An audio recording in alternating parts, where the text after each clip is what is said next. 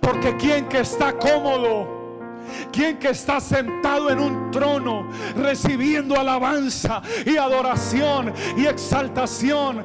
Quien que no está limitado por el tiempo ni ha sufrido nunca un solo dolor porque es indestructible, es inamovible. Quien que no duerme porque no se fatiga ni se cansa con cansancio. Quien que está sentado en el círculo de la tierra y cuyos moradores son como langostas ¿Quién que despliega los cielos como una cortina y hace proezas y maravillas?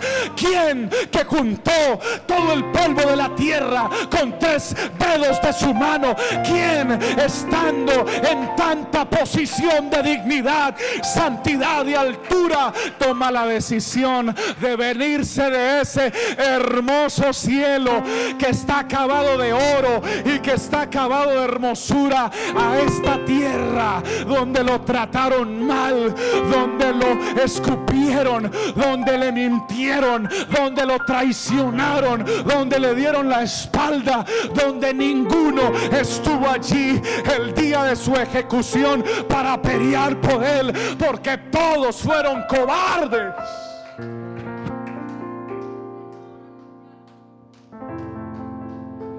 Pero él aunque ya sabía todo lo que le iba a pasar, se determinó a venir y cuando se determinó a venir, se hizo presente y se le paró enfrente al sumo sacerdote, a los soldados romanos y a los principales de la sinagoga. Y les dijo, señores, nadie me quita la vida.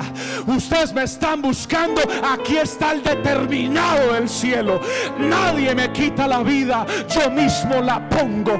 Tengo el poder para ponerla y tengo el poder para volverla a tomar. Y puso su vida por nosotros, pero volvió y la tomó y resucitó de entre los muertos al tercer día. Y hoy no solamente vive en el cielo, hoy también vive en nuestros corazones, hoy también vive en nuestras vidas, hoy también vive en nuestra alma. Si alguien siente que vive en su vida, colóquese de pie y bríndale el aplauso de celebración, de gratitud y de alabanza a este Dios, un Dios determinado.